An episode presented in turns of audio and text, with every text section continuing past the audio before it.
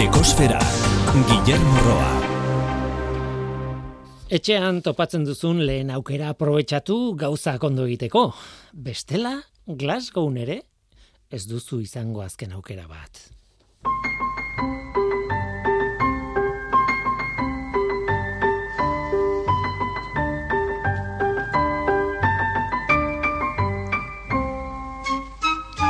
Kaixo denoi, ongietorri ekosferara. Urtebete, urtebete atzeratu da Glasgowko klimaren gailurra konferentzia bilera edo goi bilera, deitu nahi duzuen bezala.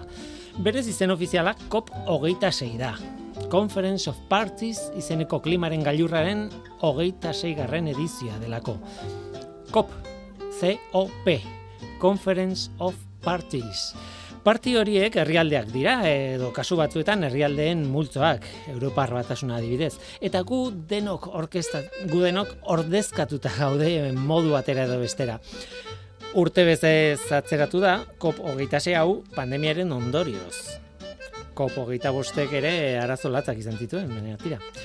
Urte bete zatzeratu da, baina dagoeneko iritsi da eguna.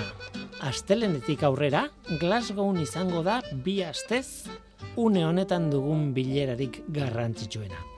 Baina galdera simple bat egin nahi izan dugu. Baldakigu zer diren konferentzia hauek? Nondik datozen? Zer dago atzean? Eta nola aldatu den konferentziaren oinarrizko filosofia hasierako kop haietatik orengo kop hauetara? Eta zer esperu behar dugu kop honetatik, Glasgowko honetatik? Ez da raza dena ulertzea. Ez da bide xamurra izan eta falta dena ere komplikatua izango da. Eta beraz susmatzen dut ez ditugula ideiak argi. Kiotoko protokoloa, Kopenhageko itxaropena, Parisko akordioa, bueno, askotan entzun ditu alakoak, ez? Rio de Janeiro, tira. Baina baldak iguzertaz ere garen. Nik behintzat ez neuzkan ideiak argi gaurko gonbidatuaren itzaldi bat entzun arte. Eta horregatik eskatu nahi diot gaur irratira etortzeko. Gaur ez dugu besterik egingo. Glasgowra begira jarriko gara Basgo, baina Glasgowkoa ulertu nahian. Esan degunaren gatik, alegia, une honetan dugun bilerarik garrantzitsuena delako. Eta ezinbestekoa da ulertzea zer den garrantzitsuena den hori, ezta?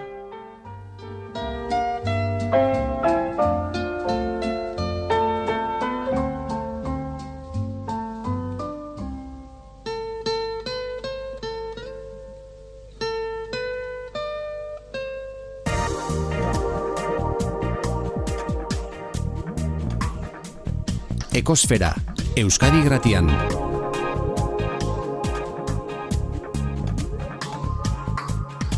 Ekosfera. Nik esango nuke titularra aldatu dela, klima aldaketa, behin eta berriz esaten genuen klima aldaketa, klima aldaketa, eta orain joera da klima larrialdia esatera, ez? Ez dakit hori hitza besterik ez den, edo publizitateen marketing kontu bat den, badakigu biak biek dutela zentzua, esan nahi dute, esan nahi hor daudela biak, baina azken bola honetan klima aldaketa baino gehiago entzuten dut klima larrialdia komunikabideetan. Eta horrekin adirazi nahi dugu larrialdi batean gaudela. Horren aurrean zer, ba, demoraldiaren hasieran esan genuen, badugu etxaropen txiki bat, hau bideratzen joateko, ez dakit konpontzeko, baino bideratzen joateko bai. Eta gure momentu honetan izango da urrengo astean eta urrengo gunetan izango den Glasgowko gailurra deitzen diogun hori, klimaren gailurra deitzen diogu. Claro, gailurra ere hitz tramposoa da, esan edut horren atzean edo zer gauza egon daiteke, bilera bada, azken batean, goi mailako bilera bat, baina ez da nola nahiko bilera bat.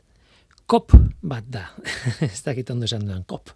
Conference of Parties. Eta ze demontre da Conference of Party bat, zein da Glasgow, ze espero behar dugu Glasgowtik, galdera asko daude, etengabe ari gara esaten, garrantzitsua dela, baina testu inguruan ikustuz falta zaigula. Eta nik horregatik, uda honetan ikusi nuen itzaldi bat interneten YouTubeen, Zarautz on taldeak Elisa Sainz de Murieta adituak e, gomidatu zuen kontatzeko zer diren kopak, kop horien historia nolakoa den, gailur horien, klima gailur horien historia nolakoa den, zer daukagun, zer eduki beharko genuken, zer esperantza dagoen testu ingurua emateko. Eta pila gustatu zitzaidan eta horregatik gomidatu dut irratira etortzeko. Elisa Sainz de Murieta, bueno, beze iruko ikartzailea zara, eta Euskal Herriko Unibertsitateko ikartzailea ere, bai. Ongietorri, gurera, Mila esker, placer bat da beti zuekin egotea. Bai, eta niretzat placer oso saundia, hori da, bueno, etengabe jendeak aipatzen dituen gauza kalean, oso ondo ulertu gabe zein den testu ingurua esango nukenik. Hala da, bai. Baina, bueno, komplikatua da ere, bai, orduan, bueno, hmm. saiatuko gara argi pixka bat. Bai, askotan gertatzen da, zinean ere gertatzen da, nik ez dakit futbolean, edo, edo zer gauzatan denok dakigu denetak, denetik, eta eta berba da, testu ingurua falta zaigu, eta horregatik deitu dizut, onbidatu zaitut eta eta oso pozik nago etorri zeralako. Ea. A ver. Kop. Kop hogeita sei Glasgow. Mm, klimaren gailurra Glasgown izango da, azaroaren batetik amabira, edo urriaren hogeita maikatik azaroaren amabira, eta oso garrantzitsua izango da. Deno gaude Glasgowra begira nola bait zergatik zer dira kop horiek, zer, zer garrantzi du honek? Bueno, ba, ikusiko dugu, edo saiatuko naiz transmititzen nolabait ere, gure aurrikuspenak eta espektatibek ere badaukatela eragin handia ere bai, ez? E, gero gauzak baloratzeko ordua, baina e, hasieratik astearren, bueno, zuk aipatu duzu, ez? COP da Conference of Parties, Conference of the Parties, eta zer da, bueno, bada, nazio batuek badute klima aldaketaren inguruko esparru konbentzio bat. E, tratatu, nazioarteko tratatu bat izango balitz bezala. Bueno, pues, e, tratatu hori sinatu duten herrialde guztiek osatzen dute partea dira, vale? konbentzio horren partea dira. Eta goi bilera hauetako partaide ere badira. Ordun, bueno, ba, e, urtean behin biltzen dira printzipioz, ordun e, kop atzean dagoen zenbaki hori ez da urtea, baina bai adierazten du zenbat garren e, gailurrean e, gauden, ez?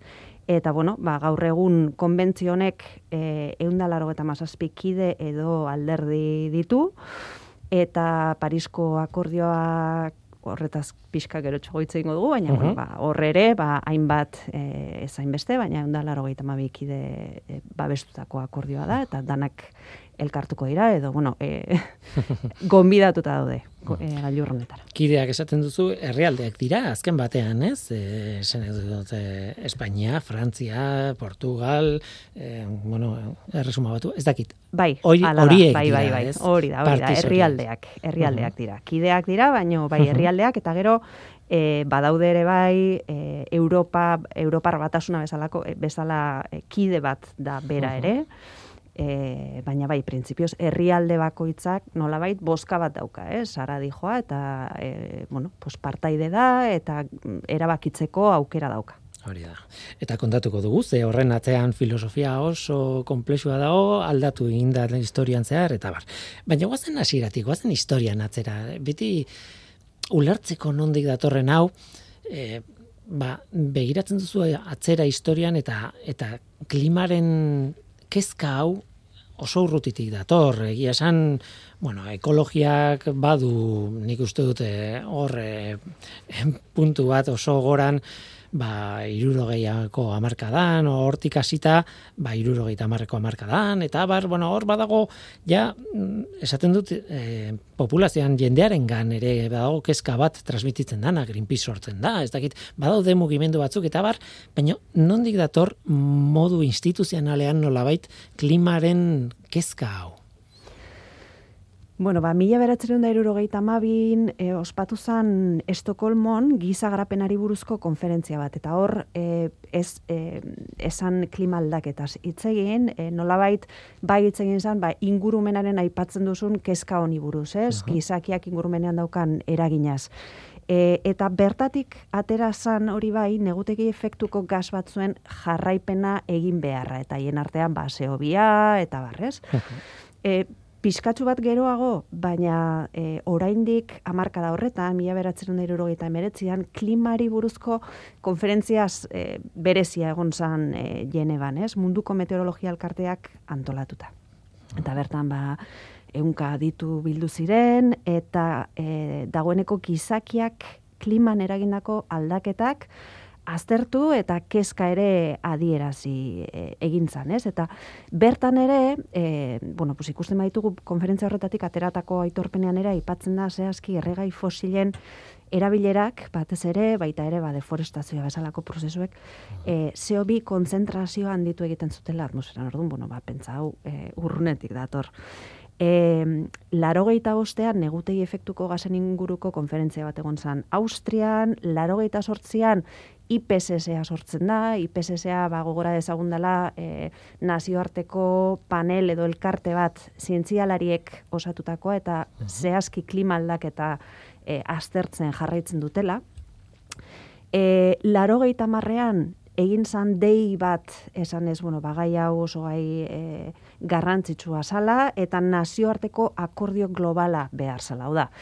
E, isurpenak berdin dio non sortzen diren, danak e, dijoaz atmosferara ez, orduan horrek behar du e, taldeko lana, esan dezagun, ez? E, mundu guztien ekarpena. Eta orduan, bueno, ba, deitu zen horrelako akordio bat. Eta laro mabian, ba, lehen aipatutako klimaldaketarako nazio batuen esparru konbentzioa onartu zen Rioko e, bilera hartan, ez? Hmm. E, bi urte pasatu ziran e, berez e, bueno, pues indarrean sartu arte, ez? Hor herrialdei kostatu zitzaien, ba, bueno, e, nazioarteko prozesu hauek daukate horrelako sinadura prozesu bat, baina gero ratifikazioa euren herrialdetan eta bueno, horrelako prozesu luzea izaten da eta eta 84ean e, sartu zen indarrean eta urren urtean 85 ba lehenengo kop e, kopa ospatu zan, lehenengo goibilera ospatu zan, uh e, Berlinen.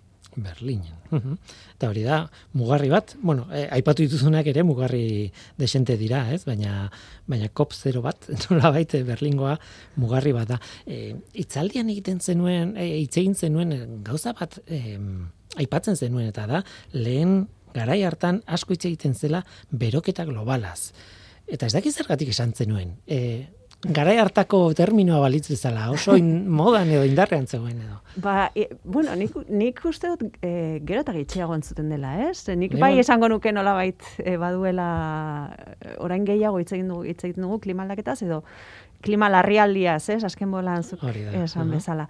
E, baina, bueno, bai, hasi zan, nik, e, hau da nire, nire ikus, ikuspegia, ez? Nola bait, ba, e, abia puntua dala negutegi efektuko gazen rola eta eta nola berotzen duten atmosfera, ez? E, ordun beroketa da nolabait abia puntua gertatzen dana da, gero ikusi duguna da, honen atzean gertatzen dira, dirala hainbat prozesu, ez dala bakarrik temperatura aldaketak eskatu behar gaituena, ez? Beste hmm. hainbat e, bueno, pues adierazlere aldatzen ari dira. Pues, la nola prezipitazioen erregimena guztiz aldatzen ari da, itxas mailaren igoera, orduan, e, nolabait terminoak e, aurrera egin dut, horregatik klima aldaketa, ez? Ez da bakarrik temperatura, da klima osoa, sistema osoaren aldaketa bat e, eragin dugu. Da, eta egia da, faktore pilo batean eragiten duela, ez? Ezin ditugunak dena kontatu, ze oso, oso sistema komplexua da lurra, eta eta bueno, e, eragina leku guztietara iristen dela, ez? Em, kop zero bat aipatu duzu, baina guk e, gure bihotzean daramagun peina handi bat, nola baita esateko, e, kop, e, irugarren kopa izan zen, kiotokoa. Esan behar da, okerrez banago, igual oker nago, baina okerrez banago urtero ospatu direla kopak, e, zea, e, Glasgowkoa iritsi arte. Ze hor pandemia izan da eta 2020an etzen etzen ospatu eta atzeratu intzen urte bete horregatik gaude hemen orain. Bai. Baina beste guztiak urtero urtero urtero izan dela bai. bat, ez? Hala da. E, lehenengoa Berlinen esaten zenuen bezala eta hirugarrena Kyoto. Bai. bai, bueno, nik uste saiatzen dira herrialde eta gero eskualde desberdinetan ospatzen ere bai. Eta bai, e, bueno, badira herrialde batzuk e, hainbat aldiz errepikatu direnak, ba, Alemania da bat adibidez, ba, bertan e, konbentzioak idazkaritza e, bulegoa daukalako, eta orduan, bueno, Alemanian hainbat ospatu dira. Polonian ere bai, hori mm, nahiko kuriosoa da, ez? Polonia nahiko herrialde korapilotxua da, e, e, klima aldaketari dagokionez, e, eta bai, eta han gutxenez bi edo hiru izan dira, baina bai, hori da, urtero. Eta hirugarrena ba Kyoton Japoniako herri honetan izan zen eta bertan adostu zen ba lehenengo e, e, akordio handia, ez? Mm klima aldaketari aurre egiteko helburu zuen lehenengo nazioarteko akordioa. Ikono bat. Ikono bat, bai, bai. bai, bai, bai. Baina pentsa zenolako ba, prozesu zaia izan zen, lehen esan dugu ez, ba, horrelako akordioek behar dutela denbora bat ez, lehenengo sinadura, baina gero herrialde bakoitzak egin behar ditu bere lanak herrian eh, ratifikatzeko eta bar. Bueno, ba, e, Kyoto protokoloa e, onartu egin zen laro mazazpian, baino esan indarrean sartu 2000 eta boster arte. Uh nik uste hori horrek nolait e, erakusten digula zen nolako zailtasunak zeuden, ez? Garai hartan, e, bueno, pues gai honi heltzeko. Eta gustatuko litzaidak aipatzea pixka bat, e, horratzean zegoen filosofia, ze aipatzen zuen besteak beste herrialde guztientzako mm, beharrak edo esigitzen zitzaiena etzela berdina, etzela berdin industrializatutako herrialde bat edo bestelako bat, edo etzen berdin, bueno, ez dakite, esan nahi dut, mm, oso filosofia markatu zen nola bait, ez? Bai, bai, e, bueno, horri ikusi genuen azan, bueno, Kiotok e, adierazten duena nola da, e, herrialde batzuek, ez, ez dutela beste batzuen bezain ardura bera, ez? E, klima aldaketaren arazo honetan. Zergaitik, ba, badakigulako negutegi efektuko gas hauen e, e, bilakaera nagusia datorrela erregai fosilen e, erabileragatik eta hori ba, mundu industrializatuak sortutako arazo bat izan da batez ere, ez? Mhm. Eta 2008an are gehiago. Ordun E, bueno, ba, herrialdeak nolabait banatzen ziren e, talde desberdinetan, ez? Alde batetik e, industrializatutako herrialdeak eta beste alde batetik e, garapen bidean edo zeuden herrialde. Baina, karo, bigarren talde honetan, ba, Txina eta Brasil eta horrelako garapen bidean, baino dagoeneko azkar ekonomia o, azkar azten zan e, herrialdeak, ez? Bueno, orduan kiotok esartzen zituen e, bete beharreko kompromisoak garatutako edo industrializatutako gita mazazpi herrialdeentzako eta baita e, Europar batasunaren ere, baina beste entzat ez zituen e, bueno, bete beharreko kompromisorik esartzen.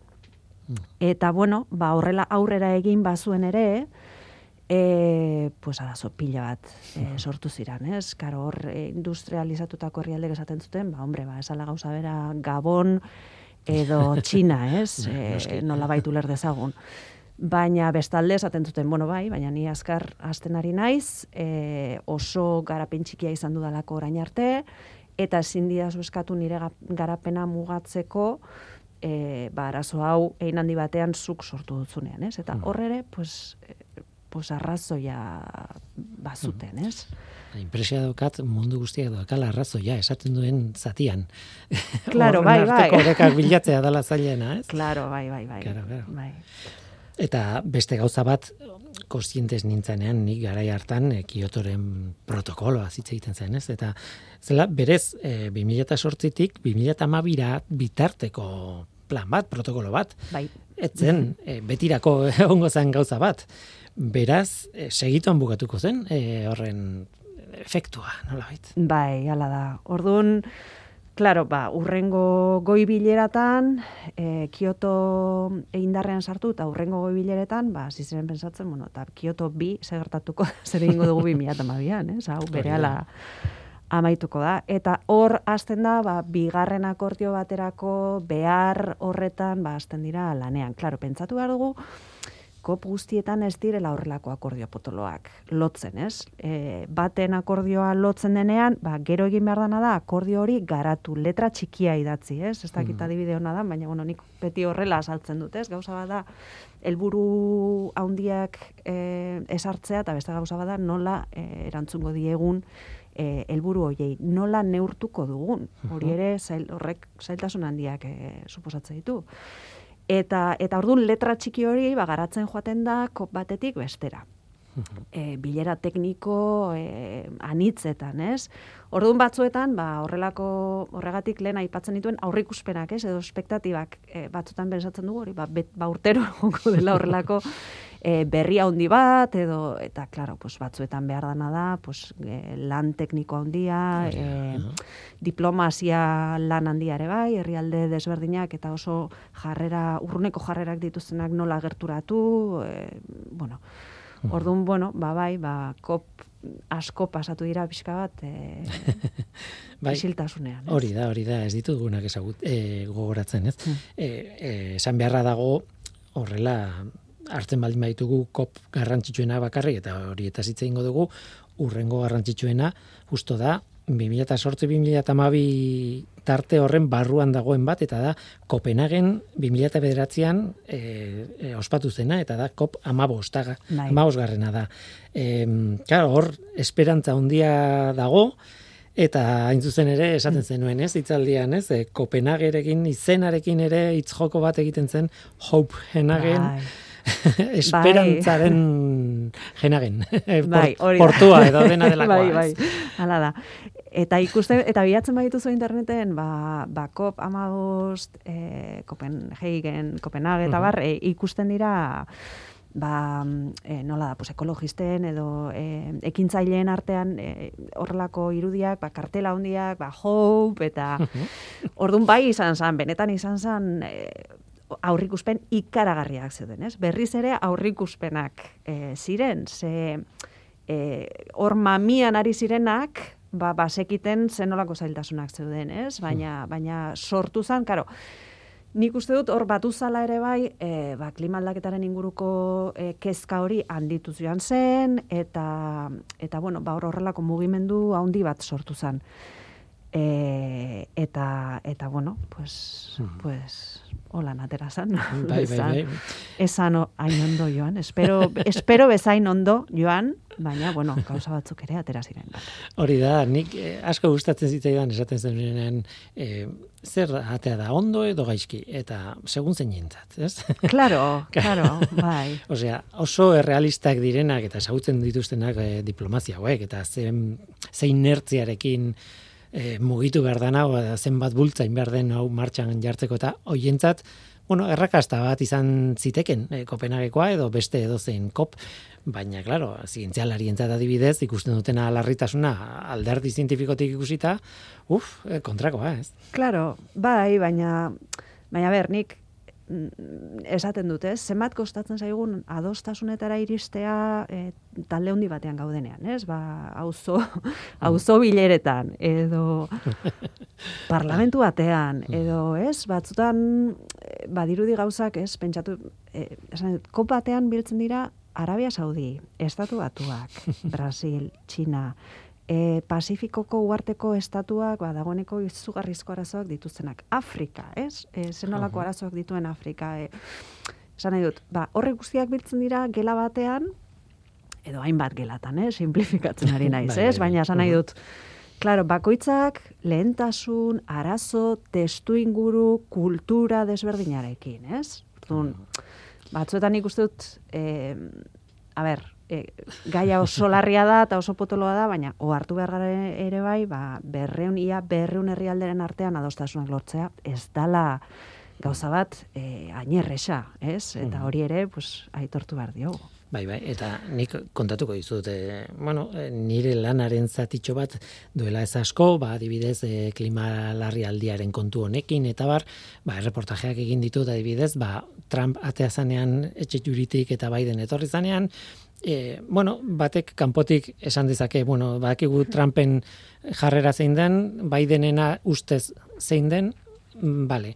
Baina gero, gauza ez da insimplea, ez da bata errepublikanoa bestea demokrata eta beraz errepublikano guztiak eh, hau daude Trumpekin eta demokrata guztiak Bidenekin, ez? Askoz, osea, e, etxe barruan ere, estatu batuen barruan, askoz komplikatuagoa da, ze demokratek e, gobernatutako estatu batzuk adibidez e, ikatza e, koizten dute. Eta claro hoiek ez daude ados Bidenekin edo edo Parisko akordio en fin oso oso komplexua bai bai, bai. oso komplexua bai. Mm da arazo global bat baina ez daukagu e, gobernu globala ez daukagu polizia globala nola bait ez? Eta claro pues e, alderdi desberdinak e, eta ez bakarrik desberdinak, ez? Esandakoa, osea, kultura desberdinak, e, e, garapen maila desberdina, hmm. e, Afrika hitza esaten dugunean hor barruan zer dagoen, eh? Ez da berdin Kamerun eta Angola. Osea, esan nahi dute, bai, bai, ez ditugunera, ez ditugun hoiek ere, ez dira berdinak. Bai, guztiz, nik esan dut Afrika, eta... Ah, bai, bai, bai, no, eta, eta, ondo esan dut, ez? Ez, ez, Baina... esan nahi dut, ba, guztiz adoz nago, eh? esan nahi dut. Bueno, pues batzuetan herrialde, edo garatu bideko herrialdeak sartzen ditugun poltza baten, gauza homogeneo bat izango balitz ezala, ez? Hori da, hori da. Eta industrializatuak, ba, desberdinak garen bezala ere, pues noski. Eh, Baragaldo eta Bilbao ez dia berdin. Hori. Imaginatu, ez? Hori da, bai, bai. Tira, gelditu gara, e, kop amabost horretan, e, Kopenhagen, e, bueno, be, nolabaiteko porrota izan zela ondori estatu ezakegu, etzian oso ados jarri, baina aurrera begira jarri ziren, eta, bueno, horre ziren Cancun, Durban, Doha, Varsovia, baina urrengo kop garrantzitsuena Parisekoa zen. Hogei garrena. Ba, bai, ba, hor, e, ba, bueno, nik uste dut izan dela, hau bai izan dela horrelako ito edo, bai, haundi bat. E, ez bakarrik, nolabait beste akordio global bat adostu zelako, baino baita ere guztiz desberdina izan zelako, ez? E, e, normalean nazioarteko akordioetan, ba hori, ba, goitik beherako helburuak jartzen dira, eta kaso honetan da guztiz, e, behetik gora sortutako arkitektura bat, ez? Eta zentzu horretan, ba, ba, bueno, nik bai esango nuke berezia dela, ez? Parisko e, akordio hau. Eta, bueno, ba, hemen hainbat gauza garrantzitsu onartu ziren, ez? E, beti oso, beti aipatzen duguna, ez? E, bi gradu hori, ez? Bueno, hau dagoeneko, e, Kopenhagen e, adostu zen elmuga bat zan, ez? Munduko batez besteko temperatura bi gradutara murriztea. Hemen, e, Parisko akordioaren testuan esaten duena da, bi gradutik behera, desente behera mantendu behar dela. Hala, ez bi gradutara iritsi, baizik eta desente behera, eta hitza da well below, two degrees. Osea, benetan bitik behera.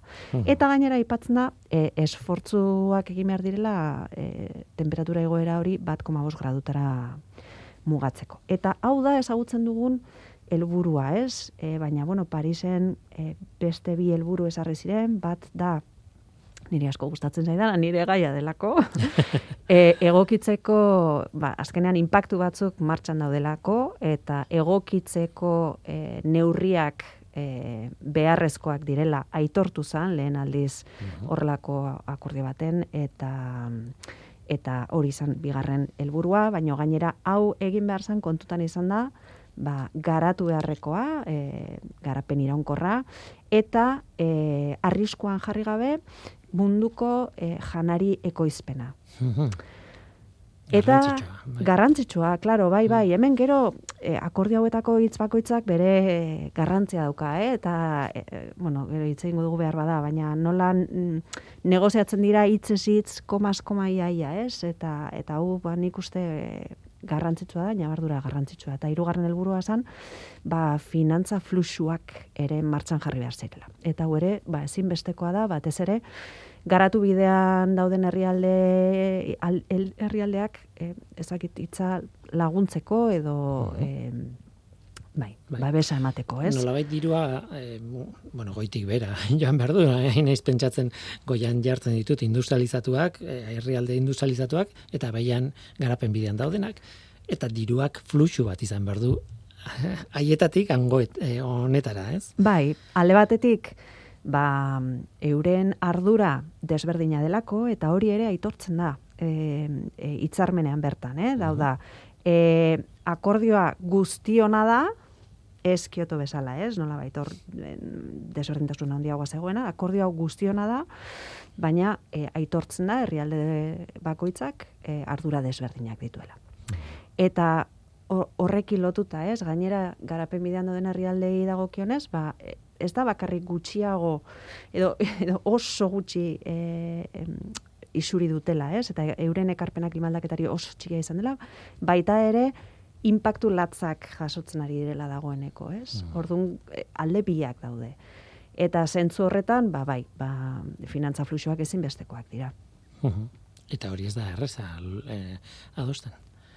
Bueno, adostasun bat egon zan, e, eun, bi, eun, eun mila, milioiko funtsa bat sortzea, baina, bueno, bidean dago. Oraindik ez da ez da osatu bidean dago bai. Baita ere gustatuko litzaidake azpimarratzea edo nabarmentzea e, Pariseko akordio horretan dagoen filosofia, ze claro, Kyoton nolabait bete behar batzuk em, naita nahi ez e, ezartzen ziren. Onartzen baduzu protokolo hau, egin behar duzu hau. Baina Pariseko e, filosofia ez da hori. Da, bueno, proposatu haber zer egin dezakezun, eta juno betzen, ur, bueno, urtez urte ez, bai. urtez, edo, bueno, bai. dena delakoa ez. Bai, hori da, horregatik e, azpimarratzen nuen Parisek daukala nola baiteko betik gorako e, egitura bat, ez? Zentzu horretan, e, eskatzen zaion herrialde bakoitzari da, helburu globalari aurre egiteko, da, bi gradutik bera, temperatura igoera bi gradutik bera mantentzeko, zer egingo duen, kontutan hartun da, herrialde bakoitzaren egoera berezia, egoera ekonomikoa, soziala eta bar. Ordun, eskatu zitzaiena da, herrialde bakoitzari, e, kontribuzio batzuk aurkezteko. Ditzen dira, e, nazionalki definitutako kontribuzioak edo orduan herrialde bakoitzak aurkeztu izan ditu kontribuzio batzuk. Eta eskatzen dana gero da, bueno, e, ambizioa, be, ambizioak beti gora egin behar du, ez? Orduan, errebisatuko ditugu ez, kompromisoak, ba, hainbat e, EPSP, bosturtez, bosturte, orain e, 2008 aurrera, bosturtez, eta e, beti helburua gorantza e, egin behar du, ez? Mhm. Orduan, zentzu horretan, e, dago helburu orokor bat, eta gero, helburu txikien batuketa, ez? Edo herrialdeko, herrialdekako egindako, konpromisoen batuketa bat. Karo, e, horrek zer esan nahi du, bueno, ba, honetan badaude helburuak e, neurtzen dituzten per, bueno, taldeak eta eta oraindik ikusten duguna da, bos ez garela iristen Parisko helburuetara. Gaur egun e, kontutan izan da herrialde bakoitzak ze helburu eta ze konpromiso aurkeztu dituen, ba, egongo ginateke e, ba, temperatura igoera izan ziteke 2,5 eta 3 gradu artean. Eta hori beti ere helburuak betetzen badira. Eh? Orduan, bueno, ba, ez da gauza bat, esan nahi dut, em, bueno, ez da gauza bat perfektua, oraindik ez gaude Paris betetzen, baina e, ideia da, asmoa da, ba, denborarekin, ba, helburu horiek gorantza, gorantza joatea. Eta horrazten da, bueno, lasterketa bat benetan, ez? Nik lehen gaizki uste dut esan dudala, e, Paris etzan kop hogei, baizik eta kop hogeita bat, eta, claro, hogeita bi, Marrakech, Bon, mm, Katowice, Polonian, eh, hmm. hogeita bosgarren az da, ah, bai, bai, Madridekoa, Madrid, Chile, Madrid, bai, bai. horrek ere bere historia dauka, baina denak begira Glasgowko honetarainoko tarte horretan lan pila bat egin behar da, ez? Hortartean, adibidez, e, ba, ipatzen zenuen, e, arauen liburu bat dago, hortze astuta dago finantzen e, fluxua nolako izan behar duen, ez dira dos jartzen, eben, lan tekniko pila bat dago hortartekatuta, ez? Bai, bai, hori da, ez? Batzutan, bueno, ez dakit nola, nola imaginatzen dugun kop bat, ez? Baina, em, badaude komite teknikoak eta bertan e, azten dira zirri borrokatzen, ez? E, zentzu ja, literalean, ez? ba, dokumentuak hartuz eta, eta bueno, dokumentu horiek e, zehaztuz. Eta bai, badago e, rulebook deritzona edo arauen liburua eta bertan zehazten da nolabait lehen aipatzen nuen e, Parisko akordioaren letra txikia, ez? Uh Eta claro, ba hor letra txikietan hasten dira dokumentu desberdinak e, zehazten eta herrialde desberdinak hasten dira ekarpenak egiten, ez? Eta bueno, ba hor ikusten da garapen bat, ba koparen bidean nola e, handitzen diren komentarioak, ez? E, dokumentu bakoitz bertsio bakoitzaren gaineko dokumentuak eta gero adostasunetara heltzen diren heinean, ba nola komentarioi guztiak desagertzen doazen, ez? Dokumentuetatik. Hor dago irudi bat e, carbon brief e, e, bueno, medioarena oso jarraipen onak egiten ditu eta mhm. eta oso oso polita, ez? Nola ikusten dan, ba hori, ba daudela eh pues 3000 komentario dokumentu baten, eh? Pentsa desagun, eh? Herrialde desberdinen eh ba hori, ba iaia komaraino, eh? Zergaitik eh, nola nola nola zehazten diren arau desberdinak eta bar, ez? hitz bakoitzak kontatzen du. Hori da, Mhm. hori da, bai, bai. Bai, hor, eh, bueno, pentsatu dute aipatu beharrekoa dela eta igual hemen aipatu nahi dute hor tartean ditugu bi historia potolo eh, Parisetik Glasgowrako bide honetan. Ba, bata da Trump Trumpek egin zuena, alegia hasieran sinatu eta adostu eh, Parisko akordioa, baina gero atzera egin zuen, bi kop geroago atzera egin zuen. Hori batetik, eta gero Biden sartu danean berriz ere hartu nahi izan dute, beraz aldatu da egoera ustez, e, ikusiko dugu nora eramaten gaituzten, Eta bestea da Asiako herrialdea handiak, ez? Zuk lehen aipatzen zenuen, ez? E, China, e, India, Koreak, Japonia. Bueno, hor hasi dira e, izugarrizko neurriak ere iragartzen. E, claro, Bai. Iragarpena dira, ez dakigu, nik ez dakit zenbateainoko fidagarritasuna da, baina e, eta horretaz hitz egingo du orain, baina zero e, kar, emisioen helburuak aipatu izan dira, adibidez horietan. Bai, hor, e, orain aipatzen ari dira, ba, hori ez, e, isurpen netoak zero izan behar direla. Zer esan nahi du netoren kontzeptu hau, ba, e, karo, isurpenak ezin dira zero izan. Ah. Hori, e, orduan, e, saiatu gargarena da, isurtzen duguna, eta... E, Hor badaude surgatzen, zeobia surgatzen dituzten sistema batzuk, bereziki basoak, ozeanoa, eta, mm, bueno, ba, asten ari diren teknologia batzuk, martxan oraindik ez daude eskalatuta, baina, bueno, hor definitzen ari diren teknologia batzuk, bueno, ba, horren batuketa, hau da, isurtzen dena eta surgatzen denaren arteko batuketa zero izatea, ez? Orduan nolabait, e, estabilizatzea. Hau da, hausan hitz bat gehiago Kyotoren garaian e, aipatzen sana, nik uste dut azken bolan gitxiago entzuten da, eta net zero hitz hau e, gehiago entzuten da, baina kontzeptua bera da, ez? Nolabait, negutegi efektuko gasen kontzentrazio hori estabilizatu egin behar dela atmosferan. Orduan, Bueno, ba, ikusi duguna da, ba, Paristik ona hainbat ikerketa egon dira, ez? E, adibidez, egon zan IPSS-eren txosten berezi bat, bat koma bost horren inguruko txosten berezi bat. Karo, e, Parisetik dagoeneko eskatu zitzaion IPSS, IPSS-eri lan hori egitea, ez? E, benetan desberdintasuna dago, zer desberdintasun dago, bi gradu eta bat koma bosten artekoa, ez? Eta, bueno, ba, hor e, lan handia egin zuen e, IPSS-ek eta e, 2018an argitaratu zan, eta txosten horretan ikusten zana da, ba, ekosistema batzuentzako eta inpaktu batzuentzako desberdintasuna e, munduko temperatura bat koma bostigoko balitz edo bi, ba, oso handia izan zitekela, ez? Adibidez, ba, e, bero bola den asuntuan, edo koralen, edo horrelako mehatxatutako espezie batzuen inguruan. Orduan, e, bueno, hau guztia esateko, e, e, badakiguna da isurpenak e, net zero, helburua izan beharko litzatekela, ba, 2000 eta berrogeita marretik aurrera net zero hori e, martxan egotea.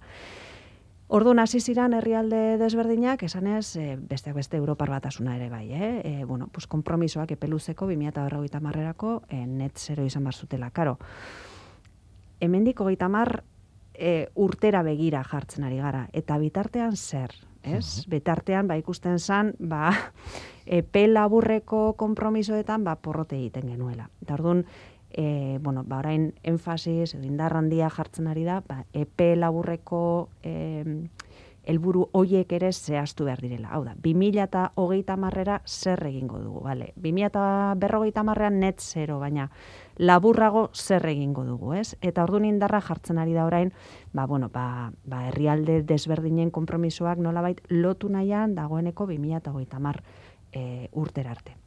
Noski, Trumpetik e, Bidenera desberdintasun handia dago. E, esan, e, matiz guztiekin, eh? baina, Bai, bai. baina, bueno, baina egia da, e, Bidenek, e, edo Biden Harris administrazioak esarri duela klima, a, e, klimaren burrukarako izugarrizko mobilizatu ditu e, funtsandiak eta plan ikaragarria jartzen ari dela martxan. Ikusiko dugu e, nola dijoan aurrera, baina orain arte e, aurkeztutakoak, ba, bueno, e, desde luego, erabateko norabide desberdinean jartzen gaitu, ez? Mhm. Eta ikusi behar dugu, ba, bi isurtzaile nagusi daudela gaur egun munduan, bata da Estatu Batua eta bigarrena da Txina. Eta Txinak ere, ba, bueno, ba, bere lanak egiten ari da. E, hor, e, berak proposatu duena da, 2000 eta irurogeirako e, net zero kompromiso hau e, betetzea eta eta tartean, ba bueno, ba aurrera pausoak e, egiten ari da eta besteak beste ba adibidez e, lan berdeak, hau da, pues berriztagarriekin eta e, lotutako lanetan, pues lehenengo herrialdea da mundua. Ordun, bueno, ba China hor joa bere neurrira, baina baina bueno, bai, orain ez dakit, oza, nik uste kompromisoen inguruan esango nuke, bueno, pues ez gaudela inolaz ere orain dela bi edo hiru urte geunden e, egoera berean, ez? Hori da, gainera, Txina zari zinen, eta e, gauza bera pentsatzen nintzen, ez? Txinaren barruan denetik dago, ez? E, zera, herrialde erraldoia da. Bai, bai. E, iparraldeak eta egualdeak ez dauka zer ikusirik, e, zean nahi dut, e, sekulako, nik ez dut txina asko esagutzen, baina ditudan zer, e, zera, santzuak edo hartzen dizkio danak, da, e, toki batean oso industrializatua, beste batean oso oso nekazal ingurukoa, e, nahi dut, uf, txina da, mm, planeta bat bere horretan, eta claro, hor e, hartzen baldin badituzu neurri batzuk, ba, dibidez e, aipatzen zuten ez, ba, hemendik aurrera ez ditugu berotuko etxeak, e, ba, ez dakit, e, egurra, egurra erreta ostra, ba, horrek sekulako ondoria ditu, e, ezberdinak toki ezberdinetan, ez, ez dala inerresa, ez? Ez dala esatea eta lege bat jartzea eta jazta, ez? Ez, e, nik uste dut hori klima larrialdia zari garenean, egia da, ba, e, isurpenak murriztu behar ditugula goiz, eta gainera evidentziak daude, ba, goiz e, erantzutea klimaldaketaren impactu larrienak ekidituko lituzkela eta ekonomikoki, sozialki ere e, onuragarria izan litzateke, izango litzatekela. Baina, klaro, gero, martxan jartzerak orduan, pentsatu behar dugu, ba, gure gizartearen eraldaketa sakona egin behar dugula, ez? Energian nola sortzen dugun, energian nola kontsumitzen dugun, nola mugitzen garen, garraioa ere ez, arlo garrantzitsua da. Badaude arlo batzuk oso komplikatuak e, direnak, industrian, adibidez, energia kontsumitzaile handiak, e, garraio e, garraio pisutzua, ez? Eta eta e, itsasuntzi bidez gertatzen dena. Esan nahi dut eraldaketak sakoneko eraldaketak dira. E, eta ta hitza da konplexutasuna, bai, bai, e, guztiz e, hankaz gora jarri behar dugu geure gizartea, ez? Eta gainera hori egin behar dugu ba, bideragarria den modu batean, ez? E, transizioa e, ere oso oso ohikoa da, ez? Klimaldaketa sari garenean nola egiten dugu transizio bat, ez? Gradualki posible bada nola egiten dugu prozesu hau graduala, ez? Eta eta bueno, kontutan hartunda ba ba hori, ba, ekonomian eraginak egon daitezkela, ordu nola konpentsatu eragin hoiek ba, beste sektore batzuk edo beste arlo batzuk bultzatuta eta barrez, hori mm. oso komplikatua da. Horrekin ez dute esan nahi, ez dugunik egin behar, eh? Ja, baina, bueno, baina batzuetan eh, gauzak igual ba, oso modu simplean, ez? Eh, aztertzen ditugu beste reportaje bat egin nuen izan zen hain zuzen ere, ba, e, bueno, berriztagarrien teknologiak izateko eta Parisko akordioko helburuak bete alizateko adibidez, ba, sekulako instalazioak egin behar ditugu, e, adibidez eolikoak edo, edo, edo uzki panelak edo dena delakoa ez, eta horrek eskatzen zuela adibidez mineral kantitate izugarria handia. Eta orduan, e, bagenekien hori betetzeko lehendabizi mehatzegitatik me, mehatzegitatik e, atea bergenuela minerala, metala erauzi, hori guztia oso oso kutsakorra da. Eta orduan fase hori pasa behar dugu gero, e, nola baiteko teknologia garbiago bat izateko. Gauza horiek ere onartu egin behar dira, epeluzera begira, baina klaro, momentuan impactua da, ez? Bai. Hmm. Eta horrelako gauza asko daude. Bai, bai, hala da, esan nahi dut. E, da, eraldaketa handi bat, eh, martxan jarri behar duguna. Orduan, e, egin beharrekoa da, bai, baina, bueno, aitortu ezagun ere, ba, komplikatua dela, ez? Nik, azkeneko bi galdera ditut zuretzat, eta bestela ongo gara hemen hiru ordu eta ez digute botako gaituzte irratitik eta bar, baina e, bata da e, benetan zure ikuspuntutik ze itxaropena duzu Glasgowra begira, ba, batez ere ba hori estatu batuetako eta Asiako e, erraldoien jarrera ikusita eta bar, nolako itxaropena duzu Glasgowen, ze espero behar dugu zure ustez, eta bestea da Euskadi, nola dago Euskadi? Oso galde ezberdinak. Eh? bueno, ba, Glasgowra begira, nik uste dut espero da ambizioaren inguruko em, kompromisoak eh, aurkeztea, eta Eta bueno, ba horrek sortuko du e, alde batetik e, jarrera kritikoak, ez? Pasatu behar garelako kompromisoetatik ekintzetara eta argi dago ala dela, baina bueno, lehenengo pausua da kompromisoa e, agertzea, ez? E, gero, arlo teknikoago baten, ba, bi gai potolo daude, ez? Bata dago erlazionatuta transparentziarekin, hau da, nola neurtzen dugu, nola neurtzen ditugu kompromisoak, nola orkesten dira, e, ze, for, ze, ze informazio mota eman behar da, nola, nork egingo du jarraipen hori, zenbatero, e, desberdina izan behar du jarraipen hori herrialde batzuentzat edo besteentzat. Bueno, transparentzia markoa hori e, zehazteke dago. Eta bestea da e, ba, araudiaren barruan merkatuen inguruko eztabaida eta hori ere eztabaida potoloa da. Nik ez dakit esaten e, zeo zerraterako den e, e, kopetik edo ez. Mm bueno, ba, komplexua delako. Eh? E, baita ere, bueno, ba, hor finantzaren inguruko e, adierazpenak ere espero dira, eta gainera, bueno, ba, erresuma batuak e, indarrandia jarri du finantzen asuntoan, orduan, bueno, hor berri batzuk egon litezke. Mm etan, bueno, nik uste dut hori dela pixka bat e, kopean ikusi dezakeguna. Ordun batzutan esaten dute, bueno, akordio bat egongo da, bueno, bos, ez, berriro esatea, bueno, gure akordioa da, Parisko akordioa, eta orain behar duguna da hori e, aurrera eraman, ez? Mhm. Eta ambizioa garrantzitsua da, eta hor, bueno, pues ikusiko dugu ber horren horren baitan zenolako adierazpenak eta zenolako kompromisoak e, aurkezten diren. Baina, itxaro pentsu zaude. Bueno, nik uste dut, a ber, egoera A ber, itxaron pentsu, ez? Beti esate dute, bueno, zu optimista zara, a ber. Eh? A ber, optimista ez dakit, baina, baina nik badakit orain dela hiru urtez geun dela egoera honetan, ez? Pentsatuz, ba, estatu batua, China, Japon, Kanada, Australia, egongo zirela, e, pues esaten 2008 marrean netzero horrelako kompromisoak baloratzen, ez? E, horrek esan nahi du nahikoa dela ez, baina, bueno, pues, e, behintzat e, bideonean gaude, ez? Euskadira begira. Bai. bueno, Euskadik badauka klima 2050 mar estrategia, eta hor e, sartzen ziren konpromeso batzuk, em, konpromiso horiek nik uste dut ba, pixka zarkituak igual gelitu direla, e, kompromisoa zan isurpenak murriztea uneko berrogei bimila eta goita marrean eta uneko larogei bimila eta berrogeita marrean, baina bimila eta e, urtea oinarritzat hartuta, eta karo, ba, bimila eta bost urtea izan zen e, isurpen handiko urte bat, ez? Baina, e, bueno, badakit e, e, baloratzen ari direla, estrategia berria egiterako, ba, nolabait, kompromisoak Europarekin e, lerrokatzea, ez? Eta orain aipatzen duten konpromisoa e, okerrez banago da, ba, 2008 laurako euneko goita marreko izurpen e, murrizketa. Mhm.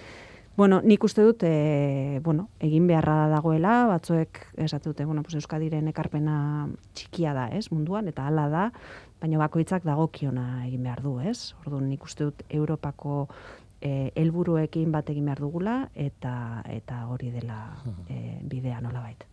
Gainera Glasgow hori buruz hitz egiten den bakoitzan nik uste dut beti esaten dela, eh, bueno, herrialdea ez, baizik eta zonaldea mailan ere importantea dela zuk lehen esan dezun beti gora ere ikitako modelo hori daukagula eta horretan ere bai, ez, esan nahi dute, eh, bueno, helburu handiak lortzeko Eh, lurraldeka ere e, bete behar dira helburu txikiak eta bueno, edo ez zain txikiak, baina lurraldekakoak, ez? E, garrantzia handia ematen zaio horri. Bai, pentsatu behar dugu gainera, e, hartzen diren konpromiso batzuk, nazio maia, edo estatu mailan hartzen diren konpromiso batzuk gero, ba, e, eskualdeek eta hiriek jarri behar dituztela martxan, ez? E, hau da, ez dala arazo bat bakarrik herrialdetakoa, ez? Nik hori beti azpimarratzen dut. E, politika asko mugikortasunean, adibidez, energia zentzu e, atal batean eta beste politi, e, lurralde antolamendua, badaude politika asko e, Euskadiren esku edo eskualdeen esku mundu mailan daudenak, ez? E, hau da, hau da erronka kolektibo bat ez bakarrik ez dugu bakarrik begiratu behar estatuei eta ez bakarrik industrializatuei begiratu behar dugu mundu osoari eta eskala desberdinetan ere bai, ez? Eta eta hori, bakoitzak e, pues bere ardurari eutsi behar dio eta dagokiona e, dagokiona egin noski. Tira, ba, hori da, gure azkeneko mezua. Esango nuke, e, bueno, guk hemen aipatu dugu, edo, bueno, bide bat eman diogu testo ingurua azaltzea honi, baina itzaldian ere mm, gaina grafikoekin eta oso ondo zegoela eta itzaldia ikustea ere gomendatzen dut e, zarautzon e, taldearen YouTube kanalean dago, e, Elisa Sainz de Murue eta bilatu eta hortxe oso erres topatzen da eta beste hainbat itzaldi uste dut daudela sarean zureak, zureak eta beste jende batzuena, baina bai. bai uste dut zureak ere badaudela, nik hori ikusi nuen eta eta horregatik gomendatzen dut hori baina noski beste asko oso ondo daude ere bai.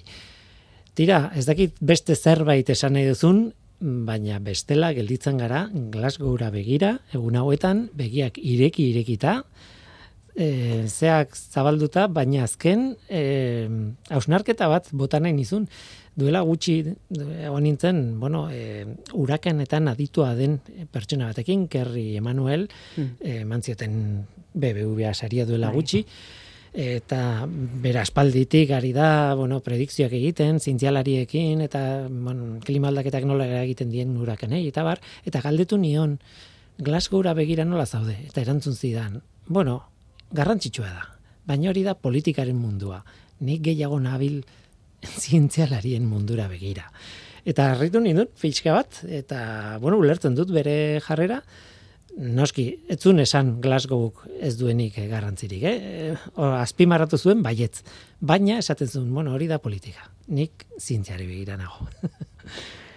bai, baina nik ez, igual, ados egonda, eh? E, esango nuke BBVA sariak ere aurten eman zizkietela egokitzapenean e, lan egiten duten gizarte zientzialari uh iruri e, Neil Adger, Catherine O'Brien eta Ian Bartonek, uh -huh. Bartoni, eta eta nolabait ere azpimarratu nahiko nuke, bueno, badaudela ere bai gizarte zientziak, e, eta nolabait evidentziak danak, ez, e, lagundu dezaketela erabaki politiko sendoak hartzen mintzat, esango dut.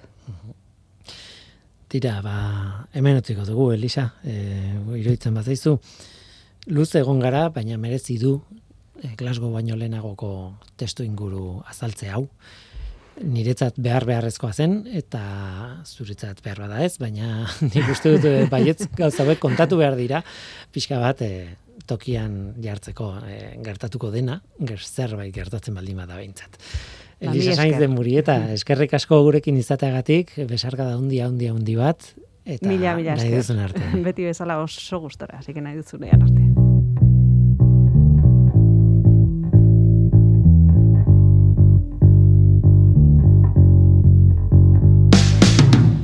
Eta gu bagoaz, oraingo hau izan da dena hemen ekosferan. Mikel Olazabal teknikan eta ni Guillermo Roa mikroan. Aste hona izan, agur.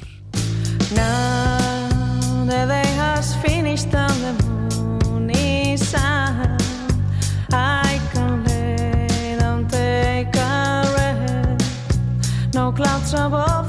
sorrow.